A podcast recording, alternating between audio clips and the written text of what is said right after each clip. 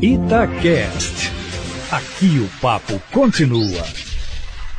Bom dia, Aline. Bom dia, Eustáquio. Olha, Aline, com a nomeação do general Braga Neto para a Casa Civil, um contraponto à antiga Casa Militar, extinta pelo presidente Fernando Henrique Cardoso e que agora se chama Gabinete de Segurança Institucional, o que se nota de imediato é o fortalecimento da área militar na composição do primeiro escalão do governo, como se o presidente Jair Bolsonaro criasse em torno dele uma espécie de guarda pretoriana, como nos idos do antigo Império Romano. Com o general Braga Neto, é de notar que até aqui Bolsonaro só escolhia generais da reserva, mas o futuro ministro é da ativa. O que se observa é que o presidente vem fazendo também pontuais mudanças no seu governo. Basta ver que ainda nesta semana o ministro Gustavo Canuto, do Desenvolvimento Regional, foi substituído pelo ex-secretário de Paulo Guedes, Rogério Marinho, o homem que comandou a reforma da Previdência, de forma que aos poucos vai sendo modificada aquela histórica fotografia de quando o presidente da República toma posse com todos os seus ministros em volta.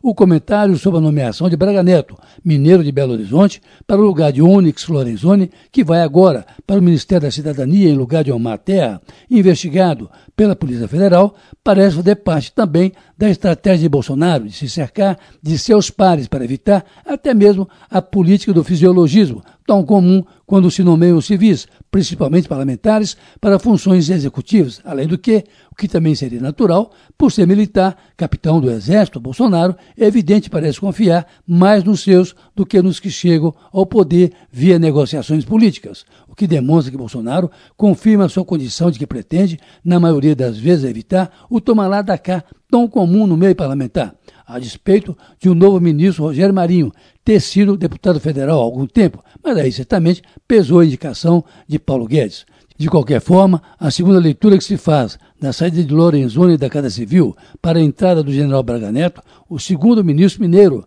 no governo Bolsonaro, o outro é o ministro do Turismo, Marcelo Alvaro Antônio, que andou balançando, mas parece agora firme no cargo, é que com isso começa a perder força também no governo a área ideológica do sistema, que tem no escritor Olavo de Carvalho a sua expressão maior, até porque é não apenas guru do presidente da República, como de seus três filhos, todos parlamentares. Um é vereador no Rio de Janeiro, o outro é deputado federal e o terceiro, senador da República. Assim, Bolsonaro vai consolidando a presença de militares em seu governo. São pelo menos 41 generais em áreas estratégicas da administração e criando condições para governar sem maiores preocupações com a retaguarda, uma vez que no Congresso ele não parece ter maiores dificuldades, a não ser em questões pontuais, como agora mesmo, quando os parlamentares querem votar as emendas impositivas e Bolsonaro ameaça cortar, o que não deve fazer para não criar maiores turbulências numa área que ele sabe ser vital para concluir o seu mandato e manter a disposição de concorrer à reeleição.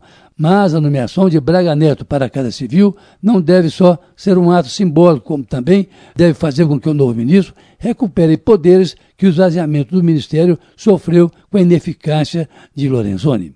Carlos Lindenberg, para a Rádio Itatiaia. Itacast. Aqui o papo continua.